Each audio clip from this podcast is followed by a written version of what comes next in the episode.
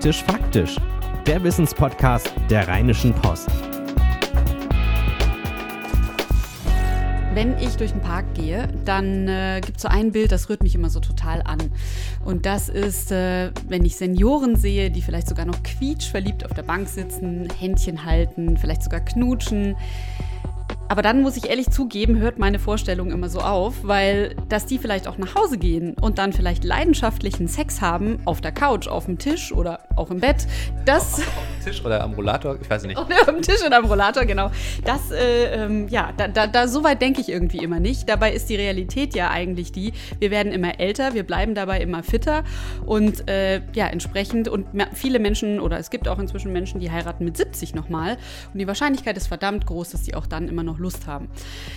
Sex im Alter, irgendwie ist es ein Thema und deswegen haben Henning Bulker und ich überlegt, da müssen wir mal drüber reden. Deswegen sitzen Henning und ich Hallo. jetzt auf der Therapiecouch und zwar von Claudia Kadatienda. Sie ist Paar- und Sexualtherapeutin in Düsseldorf und in Essen und wir sind schon ganz schön gespannt, was Sie uns heute wieder erzählen. Hallo zusammen. Ja, mal, mal so vorneweg, äh, ne, Sex haben wir irgendwie alle. Ab wann sind wir denn alt beim Sex? Das ist so meine Einstiegsfrage. Ja, die Frage ist, äh, wann sind wir alt? Ne? Also ähm, ich habe früher gedacht so, naja, also als ich Kind oder Jugendliche war, habe ich gedacht, also mit 40 hört das garantiert irgendwie so auf. So alt waren meine Eltern und das war unvorstellbar, dass man in dem Alter noch irgendwie Sex haben könnte. Ähm, und ähm, ja, ich muss tatsächlich sagen, irgendwie meine Tochter hat mir auch zuletzt so eine Frage gestellt und ähm, ich glaube, auch äh, Jugendliche heute denken das noch. Also unendlich alt ist man mit 40, 50 und äh, da ist das mit dem Sex vorbei das ist ja, ich glaube, gerade so bei Eltern, das ist dann auch so, das ist dann der Teil, den man einfach, glaube ich, gerne ausblendet, ja. dass da irgendwie auch noch irgendwas stattfindet. Aber ja, klar, ne, also ich glaube auch so dieses äh, generell das Bild, dass äh, wenn Leute irgendwie lange verheiratet sind oder so, dass das ist ja auch, das ist ja, das ist ja eine Sache, dass dann durchaus man da auch selber für sorgen muss, dass da noch weiter Sex stattfindet, dass es irgendwie aktiv bleibt. Aber gerade, ne, was du sagst mit äh, Susanne, mit, dass Leute auch nochmal später heiraten, noch mit 70, da ist die Liebe dann ja ganz groß und auch der Sex wahrscheinlich noch sehr aktiv, oder?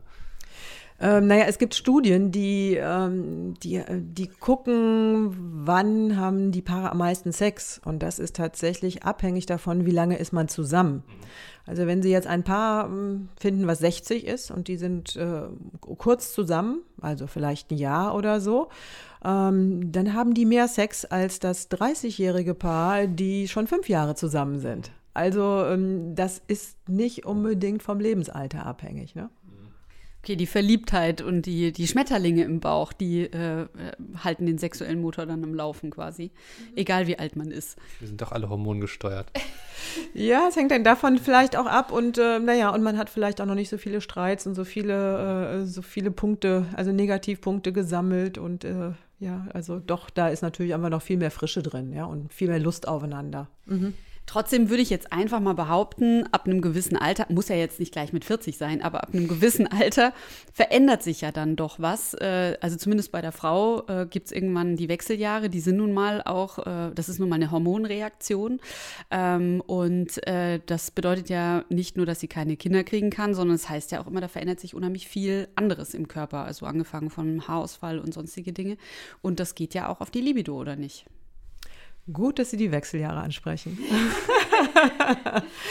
also meine Erfahrung ist, die Frauen, die vor den Wechseljahren gerne Sex gehabt haben, die haben auch in den Wechseljahren und nach den Wechseljahren gerne Sex. Die, die vorher schon dachten, so, oh, das muss aber jetzt nicht schon wieder sein, die sind ganz froh, ich habe jetzt Wechseljahre und dann habe ich es endlich hinter mir und da kann mir auch keiner mehr was irgendwie dagegen sagen. Ja. Eigentlich erstmal eine gute Botschaft. Eigentlich erstmal ja. eine gute Botschaft. Ja, also klar ist, in den Wechseljahren passiert total viel. Es passiert viel äh, hormonell ähm, und ich gehe durch viele Veränderungen. Und das ist auch manchmal wirklich anstrengend, wenn ich nicht mehr schlafen kann, wenn ich irgendwie zunehme, obwohl ich eigentlich äh, noch weniger esse als vorher und so. Also da passiert, da passiert viel. Und ähm, im, äh, im Bereich der Sexualität ist es natürlich auch so, dass ähm, die ähm, die Schleimhäute viel trockener werden, dass ich viel empfindlicher werde äh, an meinem Genital und dass auch Berührung dann äh, unter anderem schmerzhaft sein kann. Aber wenn ich das wirklich möchte, dann kann ich einfach auch gucken, was gibt es für Sachen, die ich da, äh, die, die mich unterstützen können. Ähm, also mit äh, den Wechseljahren muss die Sexualität überhaupt nicht vorbei sein.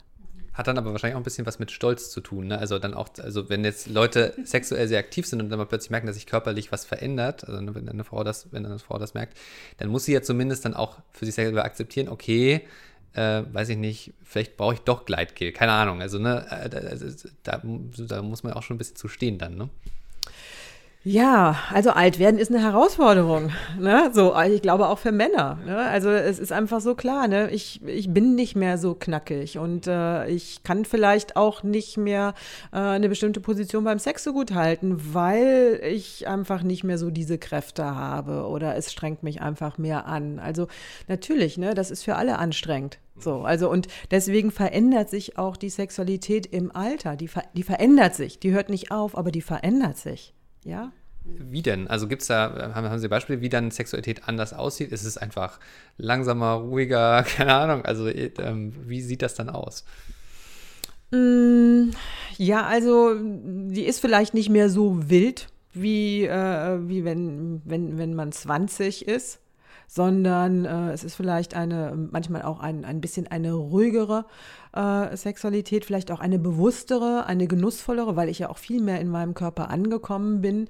Ich bin auch in der Regel sicherer. Ja, früher habe ich mir ganz viele Gedanken gemacht. Ist das richtig? Darf ich das? Ist das in Ordnung? Und wenn man älter wird, wird man in der Regel auch gelassener.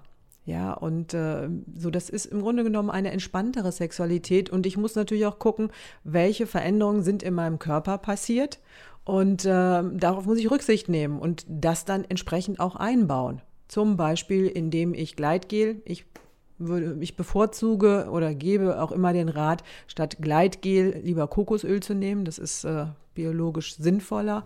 Ähm, aber einfach auch so die Einschränkung, die ich habe, wie gehe ich damit um und wie können wir trotzdem Sex haben, ja? Ähm, okay, das sind jetzt die Frauen und äh, die Wechseljahre äh, und äh, genau. Aber es gibt ja auch die andere Seite, die Männer, die ähm, zum Beispiel mit der Prostata ein Thema haben und dann, äh, also sehr viele Männer ja, unter Umständen nicht alle, aber manche müssen operiert werden. Da geht es dann aber auch um Themen wie Inkontinenz und eben um Themen, Themen wie Potenz. Ähm, was können Sie denn dazu sagen? Das ist ja, das ist, man muss ja sagen, das ist ja nicht nur im Alter ein Thema, sondern da machen sich ja Männer ohnehin schon um das Thema Standfestigkeit die ganze Zeit Gedanken. Das wird ja dann noch ein größeres Thema. Ja, also klar ist natürlich, dass die Erektion nicht mehr so stark ist wie in jüngeren Jahren. Ähm, aber es heißt auch nicht, dass sie gar nicht mehr vorhanden ist. Das heißt, sie nimmt ab. Und äh, wenn ich meine Art, Sex zu haben, äh, der, äh, sag ich mal, der, der Erektion anpasse, dann kann ich trotzdem äh, noch Geschlechtsverkehr haben. Ja, äh, wenn ich ähm, zum Beispiel weiß, ich brauche länger, ähm, um erregt zu werden, ähm, wer, ja, Sie müssen ja nicht innerhalb von zehn Minuten fertig sein. Also Sie können sich ja auch Zeit nehmen und äh, vielleicht brauchen Sie ein längeres Vorspiel. Ähm, so, oder sie ähm, haben, wenn es wenn, gut geht, haben sie eine Partnerschaft, wo sie darüber sprechen können und sie äh, und die Erektion kommt und die Erektion geht wieder und zwischendurch machen sie was anderes. Also dann muss man sich ja nicht mehr unbedingt so viel beweisen ja, sondern sie wissen, ähm, okay, ich bin einfach älter geworden und der Sex verändert sich. Da haben, sie, haben sehr viele, gerade Männer haben damit unheimliche Schwierigkeiten. Frauen, äh, die sich ihre Männer anschauen, eher weniger, aber die Männer haben damit oft sehr, sehr Schwierigkeiten, weil die verlieren irgendwie so ihr, ihr Männlichkeitsgefühl, ne? Da muss man ja auch sagen, da gibt es dann ja auch medizinische Möglichkeiten, ne? die schönen bunten kleinen blauen Pillen, die verordnet werden können, die ja dann vor allem auch eben, gerade wenn es ums Alter geht, äh, dann auch eine medizinische Begründung haben. Ne? Ja, aber ähm, also Sie spielen ja jetzt auf Viagra an. Ähm, das ist oft nicht so einfach wie gedacht. Also es ist nicht so, ähm, ich habe ein Problem und dann werfe ich mir diese Tablette ein. Also viele Männer klagen über Nebenwirkungen. Manchen wird schon schlecht, wenn sie nur den Beipackzettel lesen. Dann haben die irgendwie ein kurzes Zeitfenster, äh, manchmal wie, wo die Erektion da ist. Ähm, und dann haben die Stress damit, das in diesem Zeitfenster hinzubekommen. Manche Männer wollen es ihrer Frau nicht erzählen. Wie kriege ich aber meine Frau dazu, dass sie heute Abend um 19 Uhr mit mir im Bett landet und nicht irgendwie ihre Fernsehsendung guckt? Also äh, so, es ist oft nicht, nicht damit getan, ich nehme jetzt diese Tablette. Ähm, so, und auch da muss man letztendlich üben, wie, ähm, wie viel, wie hoch muss meine Dosis sein, wie reagiert mein Körper. Nicht jeder Mann reagiert auf dieselbe Tablette gleich. Äh, und das ist oft was, äh, was in den urologischen Praxen aber nicht passiert. Da gibt es das Rezept und dann steht man zu Hause da und soll das irgendwie machen. Also da muss man auch ein Stückchen mit, mit experimentieren, was passt für mich oder was passt auch für uns. Ne? Also kann ein Baustein sein, aber nicht, es ist nicht die Lösung für alles. Nee, nicht, um, nicht unbedingt. Ne? Also ich habe durchaus auch schon Männer gehabt, die haben, haben gesagt, äh, es fühlt sich auch gar nicht mehr so an, als wäre das ich. Also ich fühle mich irgendwie überstimuliert. Äh, und dann hatten die zwar eine Erektion, aber sie hatten das Gefühl, es ist nur ein Fremdkörper. Und äh, dann haben sie das lieber gelassen. Ne? Ja, ich glaube, es ist ja auch so, dass äh, die Tablette macht ja sozusagen nur die biologische Erektion, aber mit der Lust hat das eigentlich nichts zu tun. Das heißt, die Männer können das Gefühl haben, sie würden jetzt äh, gerne die Zeitung lesen, aber haben jetzt einfach eine Erektion und dann würde ich das auch ziemlich seltsam finden. Also, äh, ne, das ist ja ein echtes Problem, das vermutlich dann auch so übereinander zu kriegen. Naja, ich muss schon auch eine, äh, eine Erregung haben. Also ich muss eine Erreg äh, irgendetwas haben, was mich erregt und dann hilft mir die, Tab äh, die Tablette dazu dafür, dass ich eine Erektion bekomme. Wenn ich nichts Erregendes finde, also wenn ich jetzt einfach nur Auto fahre oder so, nehme die Tablette, wo mich nichts erregt, dann hilft die auch nichts. Ja, also es ist auch wichtig, dass ich meine Partnerin, die vielleicht genauso alt ist wie ich und die vielleicht Falten bekommen hat und äh, der Busen hängt und so, dass ich die trotzdem noch erotisch finden kann.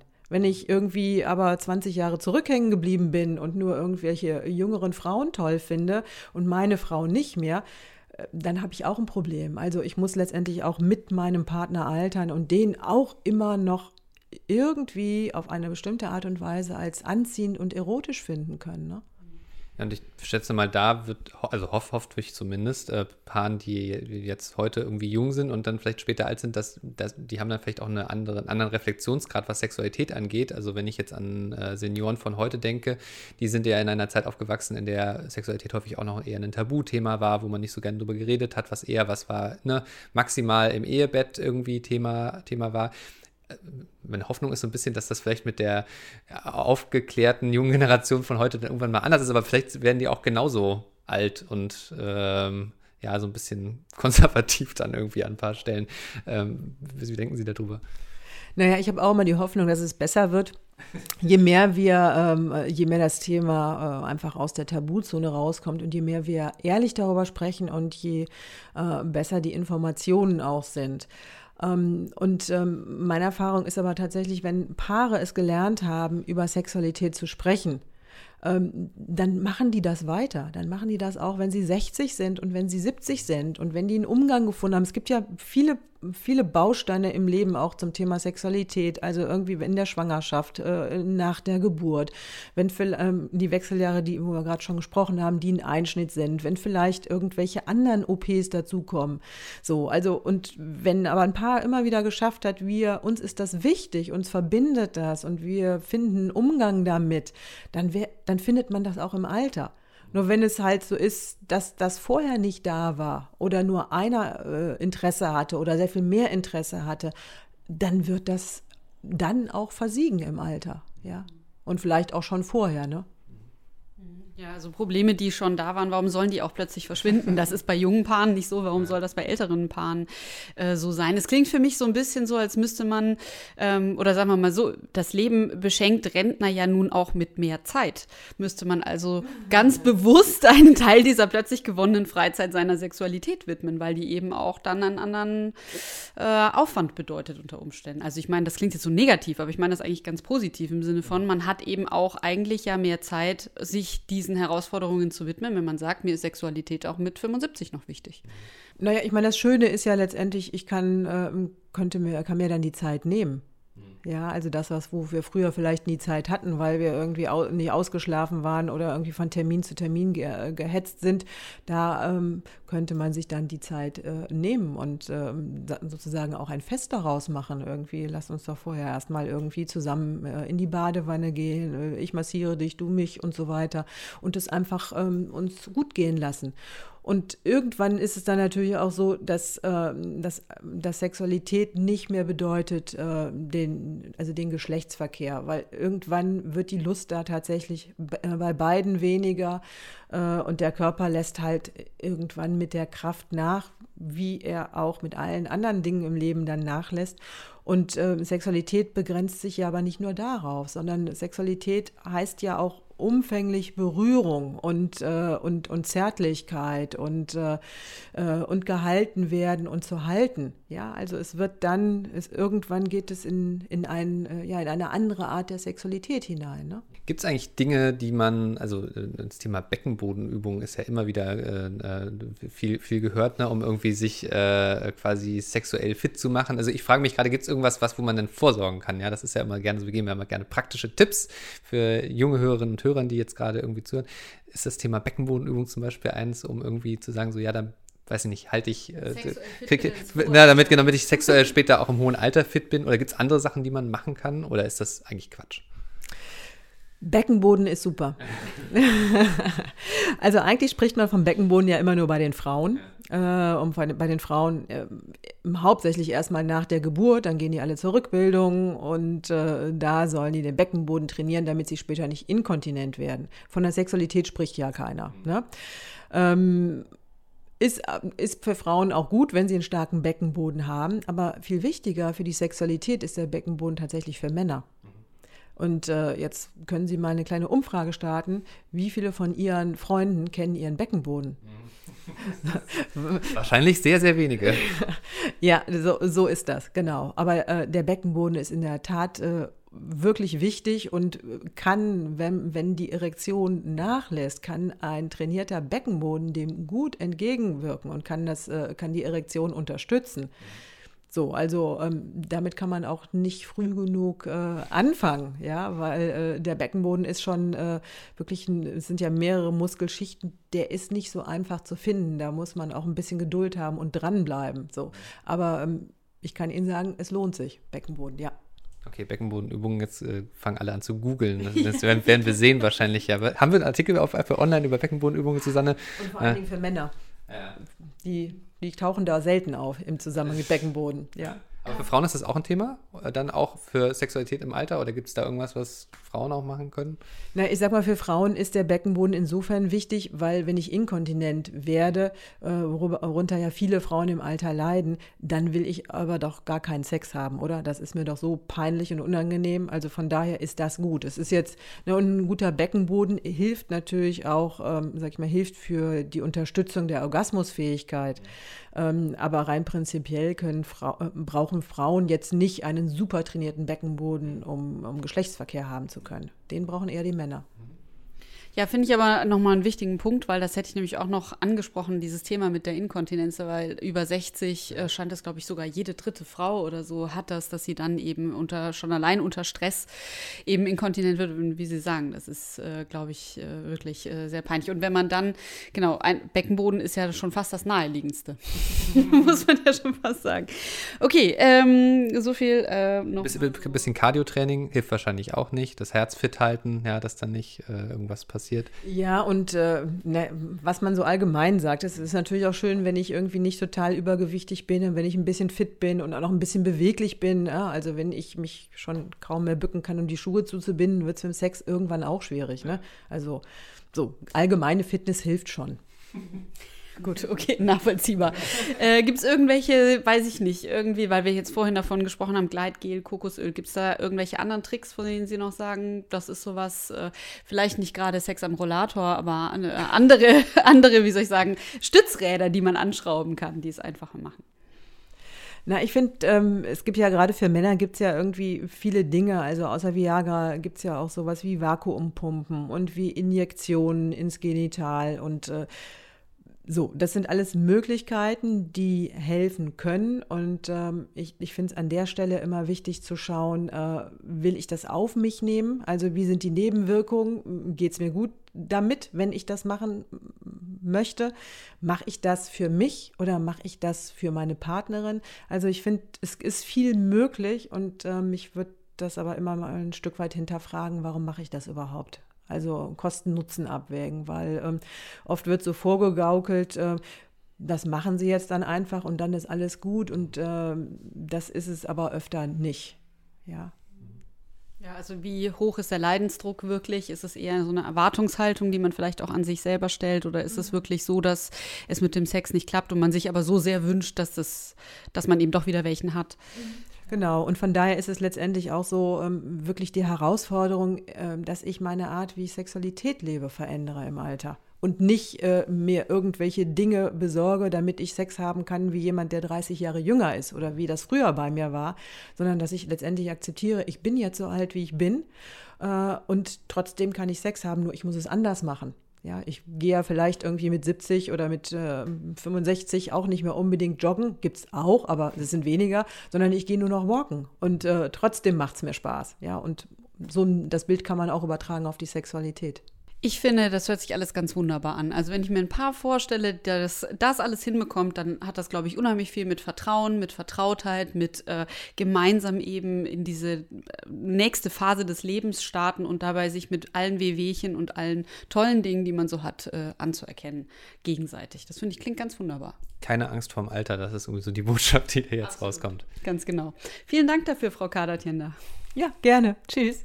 Und wenn ihr noch Fragen habt zu diesem speziellen Thema oder vielleicht auch eine an, ein anderes Thema, das wir mal hier mitnehmen sollen auf die Therapie-Couch, dann schreibt uns gerne eine E-Mail an praktischfaktisch.rheinische-post.de, praktisch-faktisch in einem Wort. Ähm, abonniert uns, empfehlt uns weiter, ähm, erzählt äh, euren Freunden und eurer Familie von diesem schönen Podcast.